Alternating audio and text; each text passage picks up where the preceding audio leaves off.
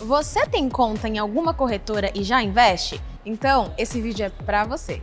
Essa super dica vai te salvar. Quando você investe, cria uma conta numa corretora, certo? Logo, você tem acesso à área logada do investidor da B3. E o que é isso? É um site que junta informações sobre todos os seus investimentos feitos pelas corretoras.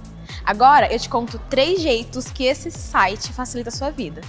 1. Um, logo que você abre a área logada, já consegue ver como seus investimentos estão divididos. É uma visão completa da sua carteira.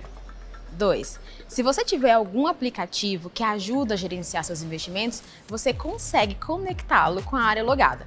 Aí as suas informações ficam organizadas na palma da sua mão. Um exemplo desses aplicativos são TradeMap, TC e MyCapital. Se você quiser saber mais sobre isso, acesse o link que a gente deixou aqui na descrição. E 3. É pela área logada que você tem acesso aos informes para declarar o imposto de renda.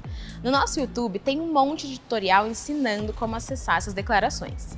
Falando agora de investir no agronegócio, hoje a gente comemorou a negociação do Food 11. Falamos mais sobre ele no minuto do dia 6 de julho. Checa lá!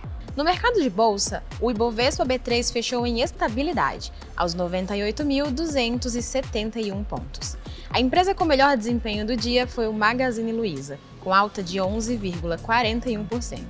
O dólar fechou em R$ 5,41 e o euro em R$ 5,44. Não se esqueça de seguir a B3 nas redes sociais. Boa noite, bons negócios e até amanhã.